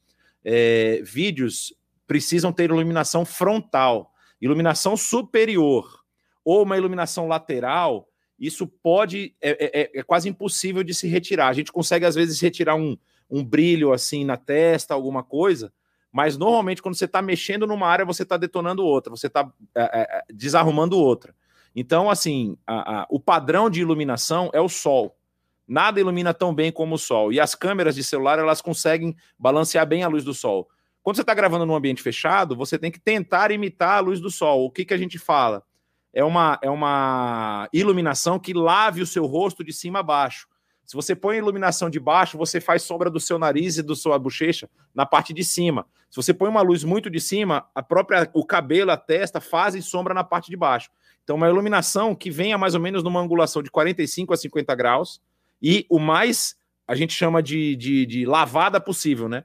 Que ela possua a, ela não seja uma luz focal, ela seja uma luz que eu vou mostrar para vocês aqui em casa. Eu tenho na, no meu computador eu tenho duas iluminações que estão até desligadas. Eu liguei uma de um lado e agora eu liguei a outra do outro. Essa iluminação lava o rosto. Elas duas vindo aqui, é uma luz amarela. Essa aqui, no caso, eu tenho um controle de luz branca e luz amarela. Não dá para usar só uma, não dá para você usar só branca ou só amarela. É bom balancear. É, e aí você consegue uma boa iluminação. Então aqui depois nós tivemos o nosso querido irmão Aurélio lá da África falando, cantando em Xangana, a, a própria Rita cantando em francês, os, os, nossos irmãos também de mandarim voltaram e cantaram mais um pedaço, e aí o pedaço do hebraico das, das nossas queridas é, Thaís e, e Nara, que, que cantaram também nesse pedaço, a parte do português, que foi aquela parte do sobretudo o nome ao seu, nós pegamos todo mundo que falava português e botamos para cantar, tem até um americano aqui que fala português que estava. Quer dizer, ele acha que fala português, mas foi muito bom a participação dele. E aí e fizemos esse. Só para vocês verem, essa é uma música muito mais complexa, muito mais difícil. Normalmente, quando você vai trabalhar. É... Quando você vai trabalhar um, um, uma música no louvor da sua igreja, você vai ter isso aqui. Eu pô, peguei justamente que tinha uma pessoa só. Deixa eu pegar aqui a... o mandarim, por exemplo. Você vai ter isso aqui, ó você vai ter um vídeo de cada pessoa que estiver cantando que vai do início ao final. Então você não vai ter. É... Você não vai ter muitas transições e tudo mais. Você vai ter a trilha principal, você vai ter os áudios de cada um dos vídeos para você poder sincronizar. Depois você vai, obviamente, isolar isso, né? Normalmente, quando a gente vai editar é, um vídeo único de, de, de, do louvor, depois que a gente já sincronizou e fez tudo, a gente faz uma coisa que é o seguinte: o vídeo, quando você, no caso do Premiere, ele sempre está linkado a um áudio. Então, se eu clico no vídeo 2 aqui, no vídeo 3, no caso, ele já chama o vídeo 3 dele aqui. Se eu clicar no vídeo 2, ele já chama o áudio 2. Se eu clicar no vídeo 1, ele já chama o áudio 1. O que, que nós fazemos normalmente? A gente clica com o botão direito, isso também tem nos outros programas, e você dá um unlink. Você deslinka o vídeo do áudio e faz o quê? apaga o áudio, para você só ficar com a trilha, para você não ter dois áudios competindo. Quando você sincronizou tudo, você apaga todos os áudios do vídeo e fica só com a trilha, porque você não vai precisar mexer mais na posição aí da, do, do seu vídeo. Bom, eu já estamos faltando cinco minutos para acabar a aula e tem umas perguntas aqui que eu quero responder. É, esse é o processo da edição de vídeo. O que, que resulta disso aqui? Depois que você fez toda essa sequência, que você colocou os vídeos na trilha. Isso aqui é muito, normalmente é muito intuitivo, né? Você consegue aprender rápido. É, você tem a exportação. E quando, como tem sido o padrão de exportação da IBNU? Como o nosso conteúdo tem sido mandado 99% das vezes para o YouTube, algumas vezes nós mandamos alguns vídeos para o Instagram e outras coisas, mas o nosso conteúdo é mais focado no YouTube. O próprio Premiere aqui, ele possui é, um padrão que normalmente é H264, que é o padrão hoje dos vídeos da internet por conta da taxa de compressão dele, que é uma taxa de compressão que você tem pouca perda de qualidade, mas você consegue manter a, a pixelagem, por exemplo, para vídeos de Full HD ou 4K, não é? é o padrão que tem sido usado na, na, na, principalmente nos streams aí da vida, normalmente tem usado o H264, ele já tem um preset aqui de várias, vários formatos, né? Então você tem o formato do Facebook, formato 4K do Facebook, formato do Twitter, formato 720 linhas, 1080 linhas, do Vimeo e do YouTube. No nosso caso, nós mandamos para o YouTube, então a gente vem aqui e clica em 1080p, que, que é, é, é o padrão de imagem Full HD, e esse padrão de imagem já vai preparar o nosso vídeo final. Ó, esse vídeo está dando 600 mega. Para vocês terem noção, uma celebração da IBNU em média dá 6 GB, não é? É o, o 5 a 6 GB o tamanho do vídeo final. E aí o que, que eu faço normalmente? Eu reduzo o bitrate. Por quê? O próprio YouTube já comprime o vídeo. Então, nós trabalhamos com bitrate de 10 aqui, que já é um vídeo muito bom, e para o padrão do YouTube a diferença é muito pouca. E isso diminui, ó, caiu para quase, quase a metade do tamanho do arquivo final. Saiu de 16 para 10. Então, isso também nos ajuda na questão do armazenamento. E aí, clica aqui, você tem duas opções. O Premiere ele permite que você exporte diretamente. Se você tiver, no caso de quem tem o Premiere, também tem o Adobe Media Encoder, você pode clicar em Kill que vai entrar numa fila de encodamento. Eu, particularmente, utilizo muito porque no final de semana eu edito três, quatro vídeos. Então, eu não fico, faço um é, faço outro exporto. Eu já edito todos, coloco na fila, Vou lá no. no vou mostrar para vocês o software aqui que vai abrir. É, ele abre em 50 anos, porque demora um pouquinho para abrir. E olha que meu computador abriu. Ele nem demorou tanto, só para queimar minha língua. É, ele ainda está ainda tá recebendo as informações do arquivo aqui. Só um momento. Então, você vai ter esse software aqui que se chama Adobe Media Encoder. Aqui está a sua lista de queue, né? Está aqui a palavra o projeto que você está gerando, o arquivo final, o nome que você der vai aparecer aqui, e ele está pronto para encodar. Você vem aqui, aperta play, tudo que tiver nessa lista, ele vai executando de um por um e vai gerando um arquivo de vídeo em MP4, que é o seu arquivo final aí para você subir para o YouTube, para você mandar pelo WhatsApp, para você subir no Instagram. Você pode fazer qualquer uma dessas coisas. Tá ok? Então, é basicamente isso. Depois do áudio todo preparado, você faz a sua sequência gera o arquivo, tá com o arquivo pronto para fazer a sua publicação. Ah, o, o Emerson está falando que o Cakewalk roda no PC também e é gratuito. Ok. Ah, quanto tempo foi para fazer esse vídeo? Esse vídeo especificamente foram uns 15 dias, por conta desse ping-pong, né? Edito áudio, pá, tal, vai, volta. Quando o Samuel me passou o áudio pronto, aí foi mais ou menos esse período, porque tem um problema, pessoal. Nós fizemos em cinco línguas, das quais eu domino umas duas e olhe lá. Então a gente tinha que saber exatamente como é que a métrica da língua com a voz vai batendo, para não ficar um negócio muito estranho. E aí depois veio o maior trabalho que eu tive nesse caso aqui, nesse nessa produção, que é a que parte de cada música nós íamos pegar. Então, por exemplo, a gente começou com a Rita fazendo aquela introdução lá como se fosse um fado. Aí depois nós entramos com o italiano. Que parte do italiano? Então, se está no início da música, tem que ser a primeira estrofe. Aí depois entrou o mandarim, depois entrou o espanhol. E aí a gente tinha que ter essa, eh, vamos dizer assim, teve que decidir que pedaço. O hebraico só podia entrar em dois pedaços, porque a música em hebraico só tem dois trechos. É o, o coro, né? O quão grande é o, quão grande é o meu Deus, e a parte do, do sobre todo o nome é o seu. Eles só cantavam essas duas partes. Então ali já estava definido, não tinha opção.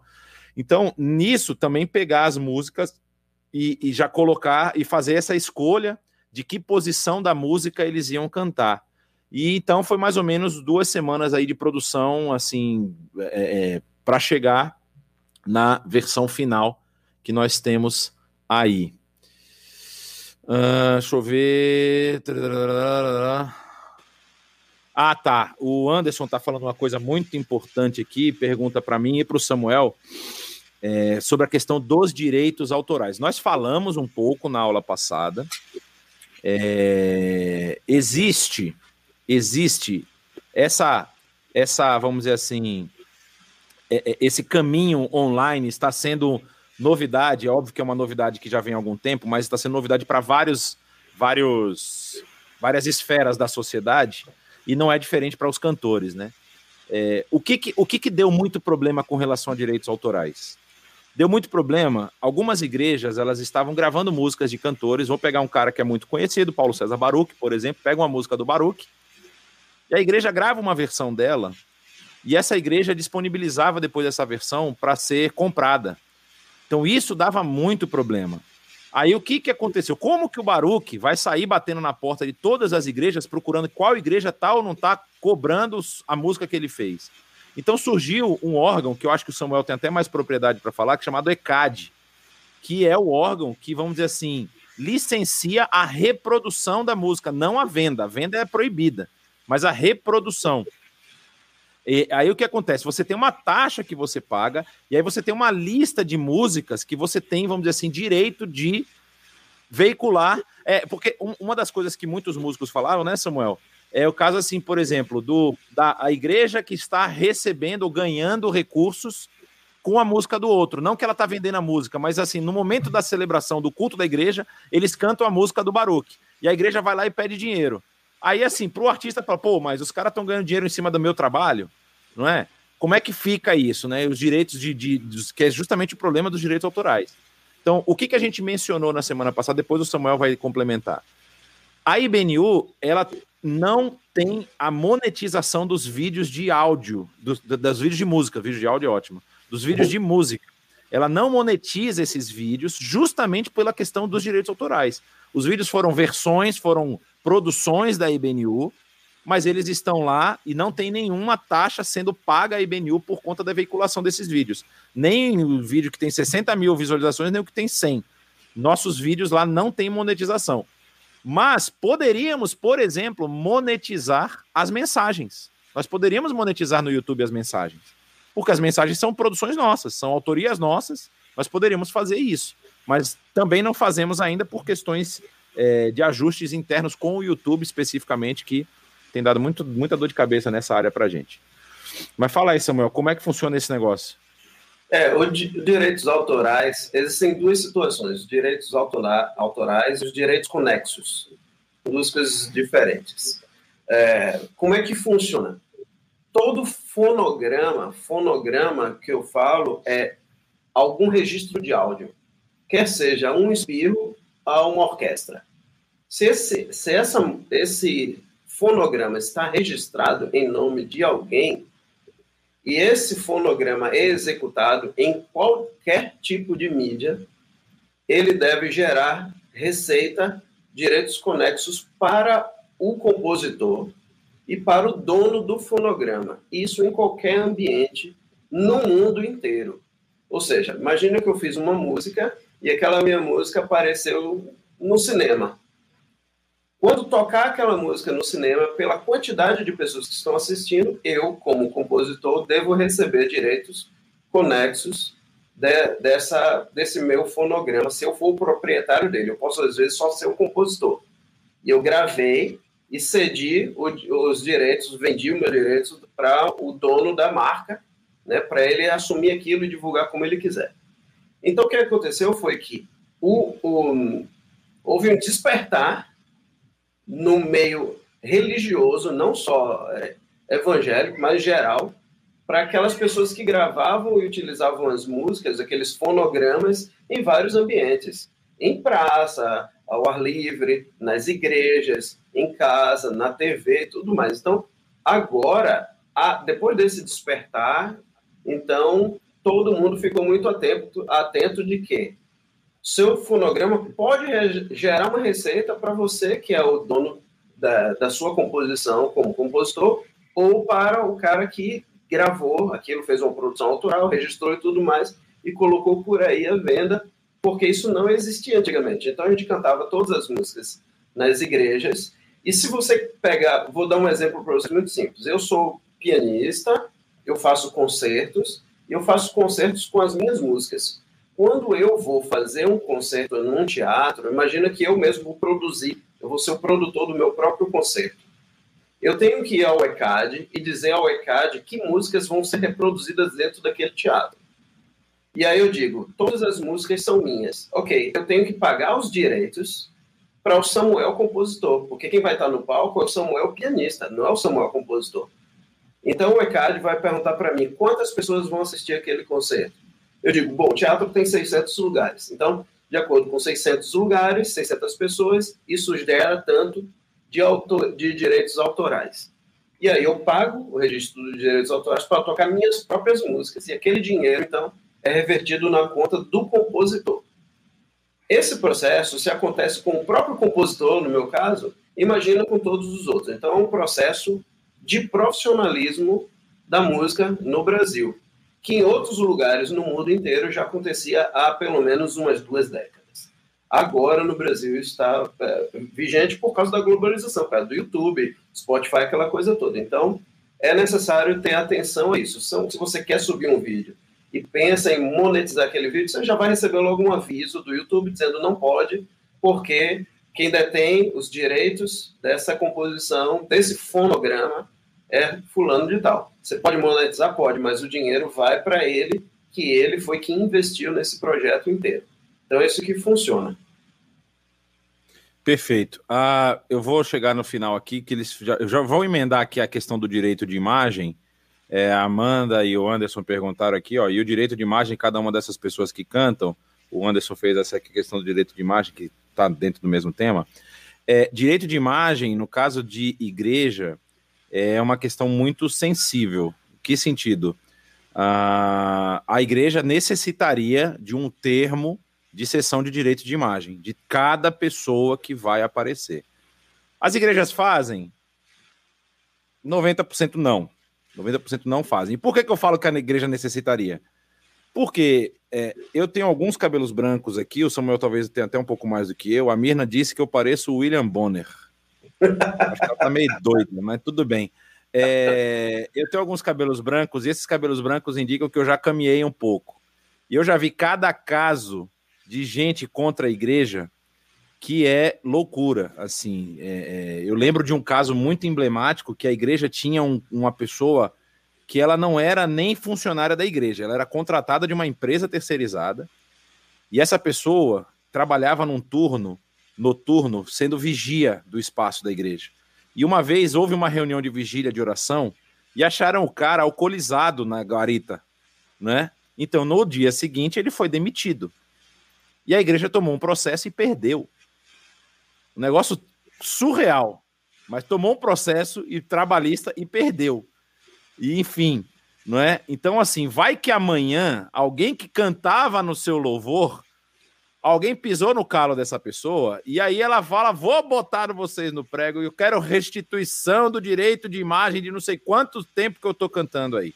Se existe um, direito, um, um, documento de sessão, eu não sou advogado, sei que tem advogados aqui na, na nossa live, eu não sou advogado, não sei exatamente que termos precisariam constar, mas assim, é interessante ter um termo de voluntariado. Eu lembro que tinha isso há um tempo atrás, foi até na época que o, uma lei sancionada pelo Fernando Henrique Cardoso você pode botar um termo de voluntário, termo de cessão de direito de imagem, alguma coisa que proteja a igreja nesse caso.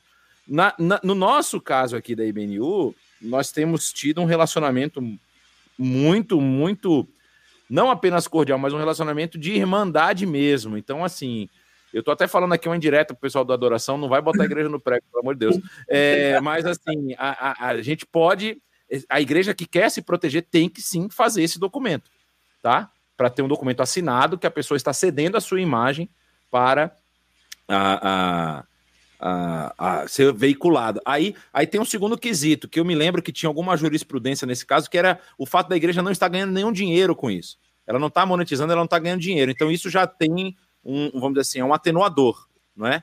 Mas é, é, é, é, uma, é uma questão importante a ser tratada. A Carol levantou uma questão aqui eu espero ter respondido a questão do direito de imagem, tá? E qualquer resposta além dessa, eu vou precisar da minha assessor, assessoria dos meus advogados aqui, que eu não faço ideia exatamente como é que funciona o negócio.